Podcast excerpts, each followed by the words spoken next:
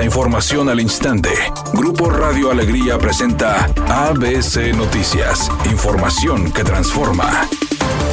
¿Qué tal? Muy buenas tardes, esta es la información. El alcalde de Santa Catarina, Jesús Nava, quien buscará la reelección por Movimiento Ciudadano, lidera la preferencia de voto frente a sus adversarios según la encuesta realizada por Poligrama. El representante de MC en el municipio aventaja a sus competidores Héctor Castillo, quien contenderá por la coalición Fuerza y Corazón por México entre el PRI, PAN y PRD. El candidato por la coalición Sigamos Haciendo Historia de Morena, PT y Verde Ecologista, Roberto Cruz Espinosa. La encuesta revela que el alcalde Jesús Nava cuenta con el 37.4% de preferencia del voto de los habitantes de Santa Catarina por encima de Héctor Castillo, quien posee un 27.9%, y Roberto Cruz Espinosa con un 24.8%. Otro 9.9% dijo desconocer todavía por quién votará. En la encuesta realizada en preferencia por los partidos políticos, los habitantes señalaron que el 33.8% prefiere darle su voto a Movimiento Ciudadano por encima de la coalición Sigamos Haciendo Historia, que prefiere un 27.2%, y la del PRI, PAN y PRD con un 26%. El 13% dijo no saber por qué partido votar.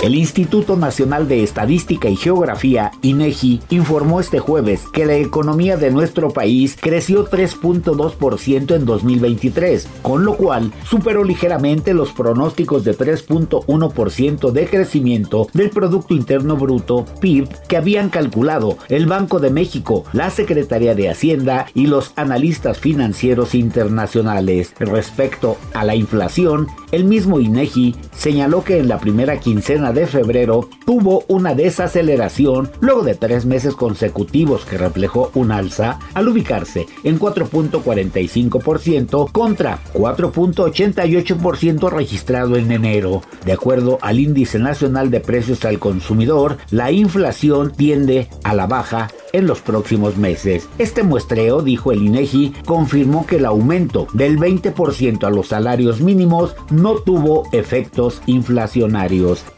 ABC Deportes informa. El portero de Toluca, Thiago Volpi, anotó un penal y con ello le dio la victoria a su equipo, enfrentándose al equipo de Santos Laguna en partido correspondiente a la jornada 9 del torneo de clausura 2024.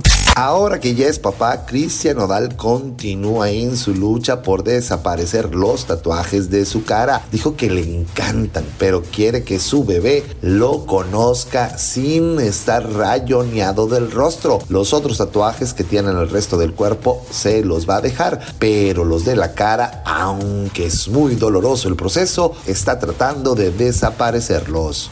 Redacción y voz Eduardo Garza Hinojosa. Tenga usted una excelente tarde. ABC Noticias. Información que transforma.